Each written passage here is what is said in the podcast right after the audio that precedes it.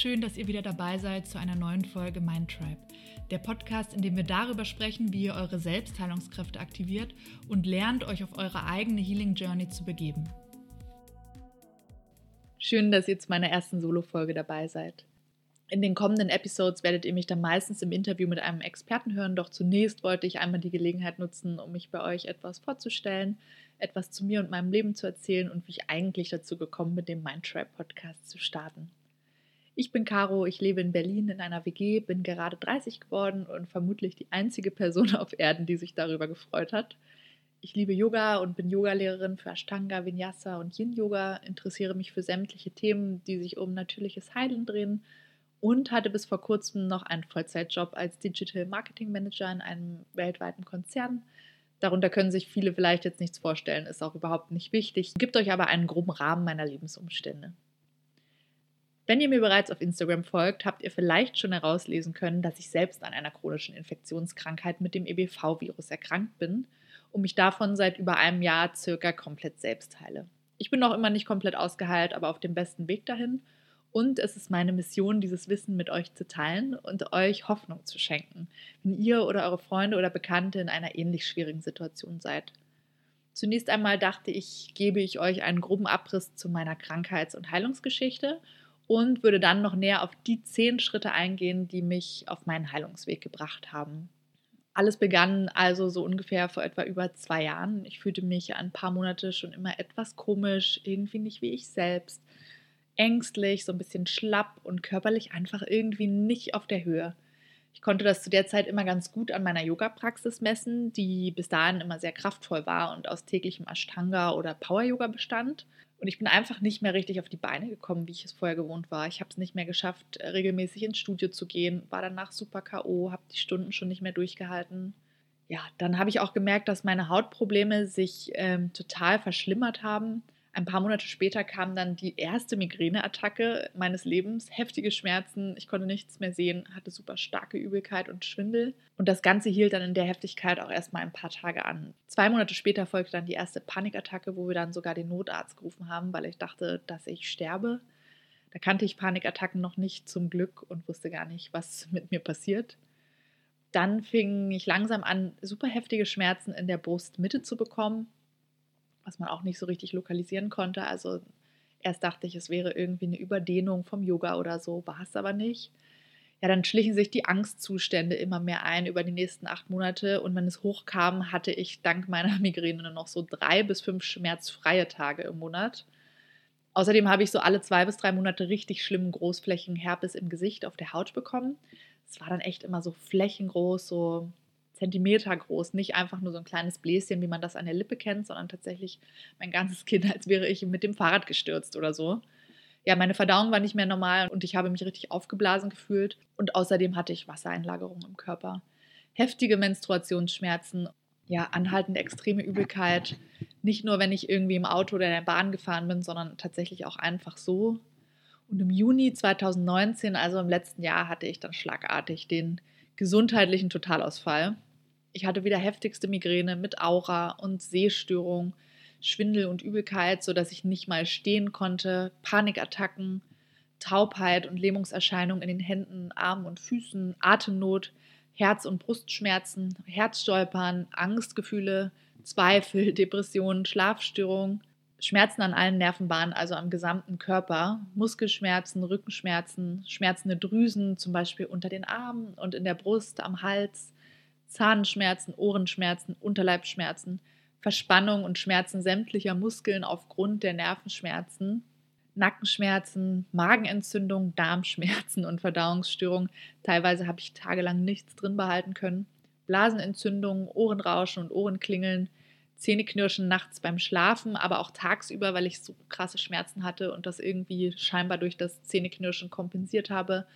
Haarausfall, ich, noch heute habe ich so teilweise kahlere Stellen, die langsam erst wieder zuwachsen. Brüchige Nägel, Gewichtsabnahme, Akne, Rosacea, Ausschlag und Schuppenflechten, Herpes auf der Haut und sogar in der kompletten Nase. Ich hatte Sprachschwierigkeiten und von Denken war überhaupt keine Rede. Mein Erinnerungsvermögen ist drastisch zurückgegangen. Es gibt teilweise Dinge, an die kann ich mich einfach nicht erinnern. Und ich merke es oft, wenn ich Fremdsprachen spreche, dass ich vieles einfach vergessen habe, sozusagen, oder vieles nicht mehr so da ist und ich es mir wieder erarbeiten muss. Und eines der schlimmsten Symptome war, dass ich mich sozusagen selbst nicht mehr im Spiegel erkannt habe. Das kann man sich so vorstellen, dass wenn man selbst in den Spiegel guckt, versteht man einfach nicht, dass man selber die Person ist, die da steht. Man fragt sich halt, bin wirklich ich das in diesem Körper? Auf Englisch heißt es Detachment. Ich weiß gar nicht, ob es dafür auf Deutsch für dieses Symptom einen Begriff gibt. Ja, diese Symptome ließen mich dann erstmal ziemlich ohnmächtig zu Hause im Bett liegen, da es, wie ihr euch vorstellen könnt, mir sehr schlecht ging. Ja, bis ich es dann mal zum Arzt geschafft habe mit Panikattacken und Angststörungen, was echt eine Herausforderung war, ähm, gab es dann erstmal einen Bluttest für mich. Da wurde dann ein Vitaminmangel festgestellt, den wir sofort supplementiert haben. Dann habe ich noch eine Überweisung zum Psychologen kassiert, mit der ich mich zunächst erstmal angefreundet habe. Dennoch hatte ich irgendwie diese innere Stimme, die mir gesagt hat, dass mich das irgendwie nicht heilen wird. Also begab ich mich dann auf die Suche nach Antworten bei unterschiedlichsten Ärzten. Das waren dann in meinem Fall acht Ärzte mit acht unterschiedlichen Antworten, aber am Ende leider keine greifbare Diagnose oder Aussicht auf Heilung. Ich war richtig verzweifelt, wie ihr euch vorstellen könnt. Ich habe so viel geweint und hatte Angst zu sterben. Mein kompletter Körper war lahmgelegt und ein Symptom reichte dem nächsten die Hand und kein Arzt konnte mir helfen.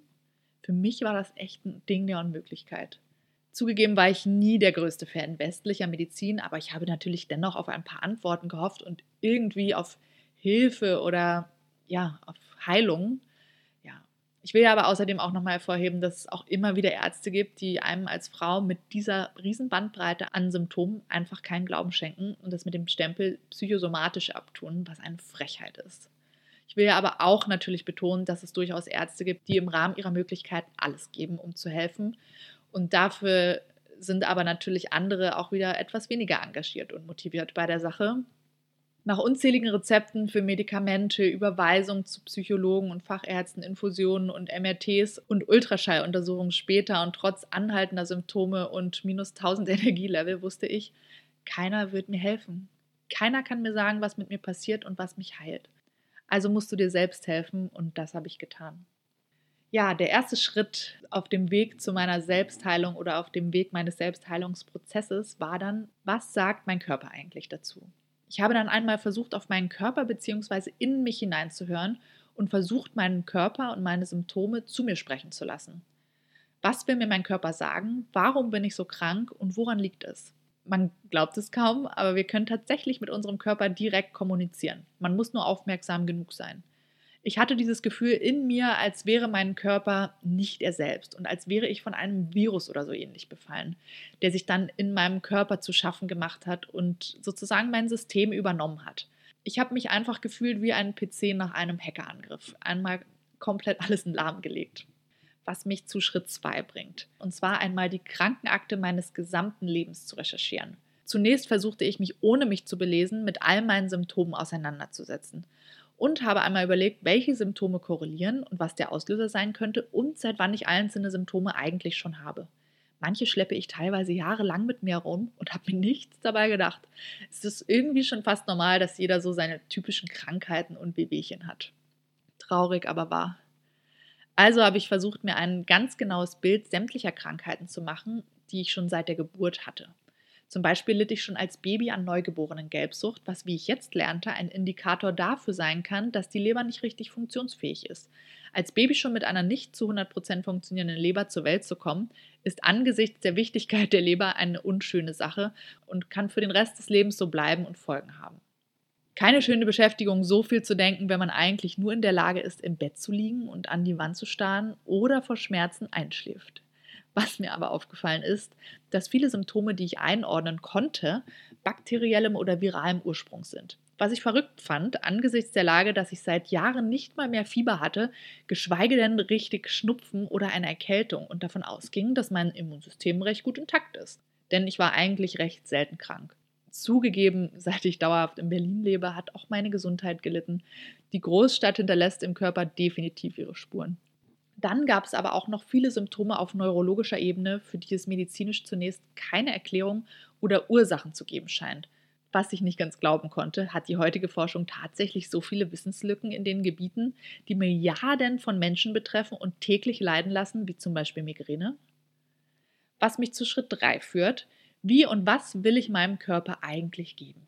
Ich habe mir dann die Frage gestellt, wie will ich mich eigentlich heilen? Was kommt für mich in Frage und was sind No-Gos? Für mich war klar, dass keine synthetischen Medikamente mehr in Frage kommen und ich es auf natürlichem Wege schaffen will. Die Infusionen und Schmerzmittel und Antibiotika haben sich jedes Mal so falsch angefühlt und meinen Zustand nachträglich sogar jedes Mal merklich verschlechtert. Was ich körperlich nicht länger ausgehalten hätte, denn mir drehte es den Magen um, wenn ich nur an Medikamente dachte. Schritt 4. Jetzt heißt es erstmal die ersten Brände löschen. Die ersten Schritte Richtung Symptombehandlung mussten also losgehen, da irgendwas ganz schnell passieren musste, um mich von meinem Zustand wenigstens ein Stück weit zu befreien.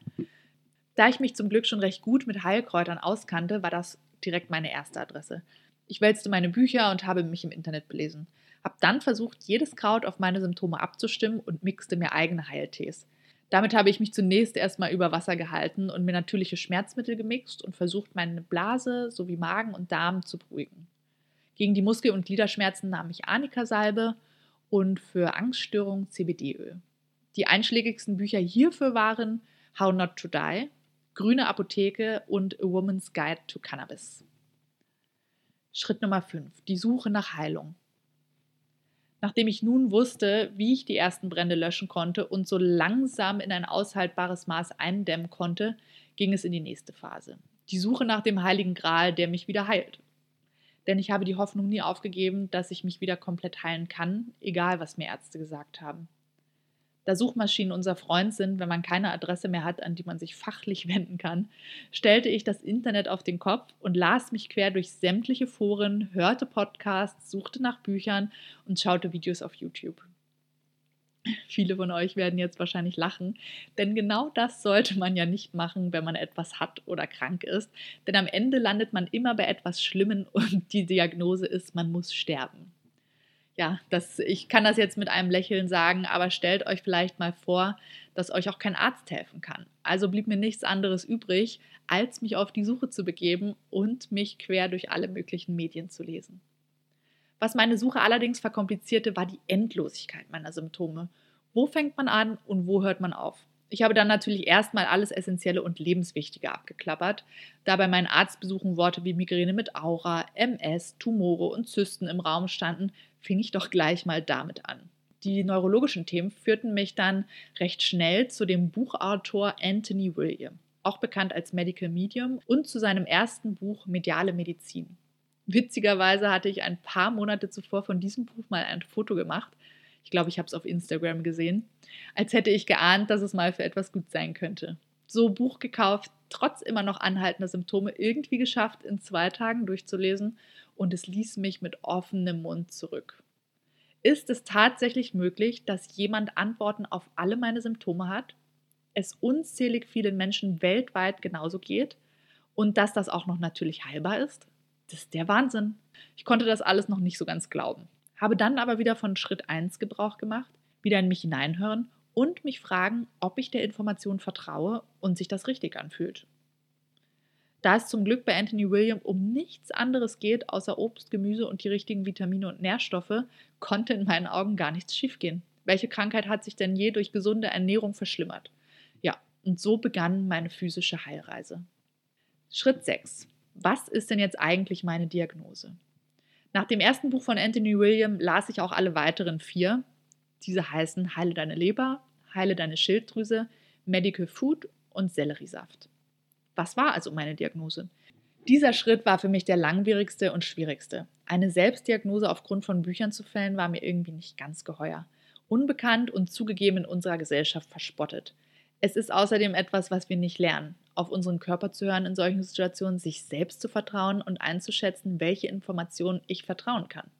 Statt blind den Anweisungen eines Arztes zu folgen, so wie ich es selbst früher getan hätte ja, es hat tatsächlich dann mehrere Monate gedauert, bis ich mir zugetraut habe, es auf einzelne Viren und Bakterien und Vergiftungen runterzubrechen und einzudämmen anhand meiner Symptome.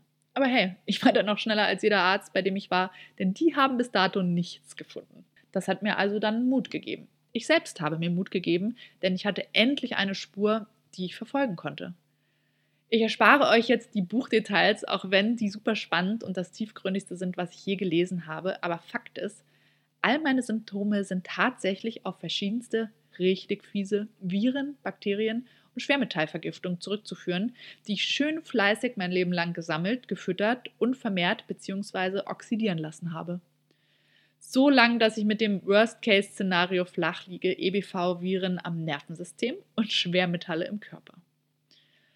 Ja, das musste ich erstmal ein bisschen sacken lassen. Viren an den Nerven klingt nicht so, als würde ich es von heute auf morgen wieder loswerden, ebenso Schwermetalle. Ich fühlte mich allerdings zunächst erstmal verstanden und hatte tatsächlich wieder Hoffnung. Irgendwie auch traurig, dass mir sowas ein Buch geben konnte, aber kein Arzt geschafft hat, aber ich war überglücklich. Und ich will hier auch nicht verallgemeinern, was Ärzte angeht. Sicher gibt es ganz tolle, die ihr Leben dafür geben, um anderen zu helfen. Ich kritisiere hier auch eher das westliche Medizinsystem, worin ja unsere Ärzte ausgebildet werden und auch dementsprechend praktizieren. Aber das ist ein ganz anderes Thema und natürlich auch hier meine sehr subjektive Erfahrung. Schritt 7 meine Diagnose bestätigen lassen. Die Selbstdiagnose, die ich mir mit den Anthony William Büchern erlesen habe, habe ich dann mit anderen Informationen von Ärzten online verglichen und für mich validiert. Ich habe herausgefunden, dass es tatsächlich immer mehr Ärzte gibt, die mit der Information von Anthony William oder sogar mit ihm direkt zusammenarbeiten, um mysteriöse Krankheiten endlich auszuheilen und den Menschen langfristig zu helfen. Heilpraktiker hingegen, habe ich gelernt, arbeiten damit schon sehr viel länger und wissen um diese Krankheitserreger. Anschließend habe ich mir das nochmal beim Arzt durch gezielte Tests auf meinen genauen Wunsch hin bestätigen lassen. Niemand wäre natürlich auf die Idee gekommen, mich darauf zu testen, denn laut Lehrbuch passen meine Symptome ja nicht zu 100 Prozent. Ich kann euch allerdings nur empfehlen, eure Quellen mit zum Arzt zu nehmen und offen darüber mit ihm zu, oder ihr zu sprechen und gemeinsam eine Lösung zu finden. Ich habe mich allerdings dazu entschieden, mich selbst zu heilen. Das will und kann ich hier aber niemandem raten, da ich selbst kein Arzt oder sowas bin. Ich will aber natürlich ganz transparent mit euch teilen, was ich erlebt habe. Momentan bin ich jedoch auf der Suche nach einer Ärztin oder einem Arzt, der gemeinsam mit mir und der Anthony William Informationen meinen Körper im Detail untersucht und Geschriebenes für sich und künftige Patienten validieren kann, um so noch mehr Menschen helfen zu können. Schritt Nummer 8. Die Heilung umsetzen. Jetzt hieß es, die Heilungsphase einzuleiten und in meinen Alltag zu integrieren. Zunächst die Umstellung meiner Ernährung nach den Protokollen von Anthony William, Wer mir vielleicht auf Instagram folgt, kennt schon den wichtigsten Eckpfeiler, der Selleriesaft.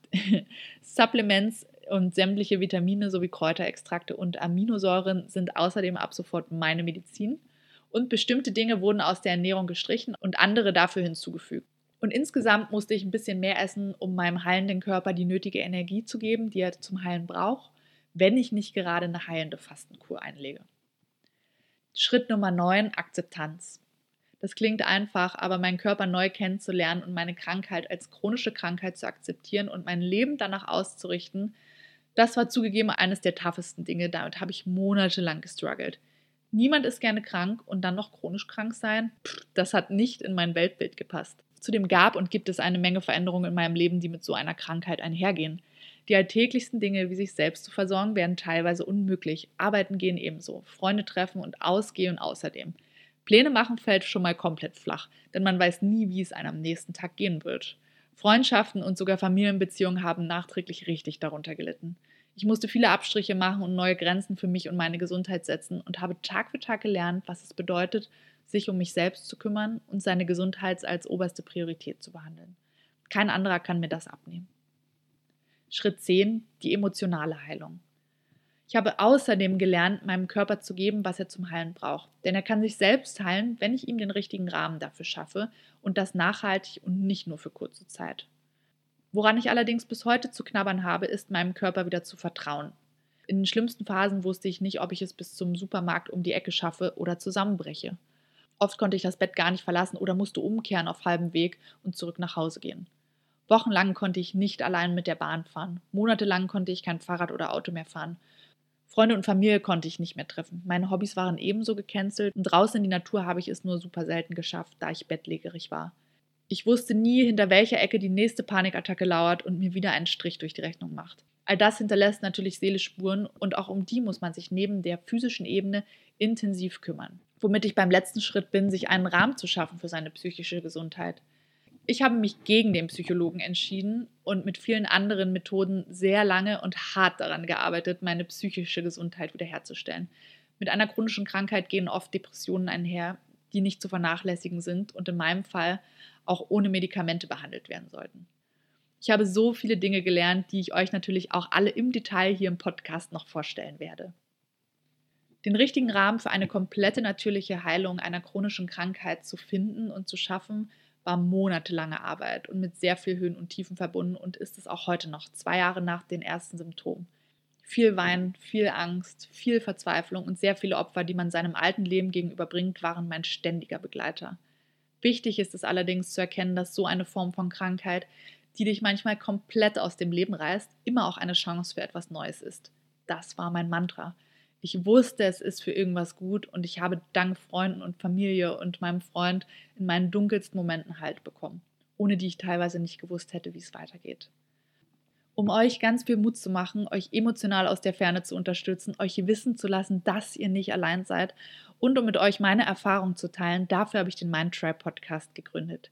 Ich teile hier mit euch sämtliche natürliche Heilmethoden, die ich selbst getestet habe, die ich selbst praktiziere und die mich bei meiner Heilung unterstützen. Treffe Experten, mit denen ich zusammengearbeitet habe und in Behandlung war oder sein werde. Ich danke euch jetzt erstmal ganz herzlich fürs Zuhören. Zugegeben war diese Folge nicht sehr leicht für mich vorzubereiten, mich noch einmal komplett meiner Krankheitsgeschichte zu widmen, um sie mit euch zu teilen.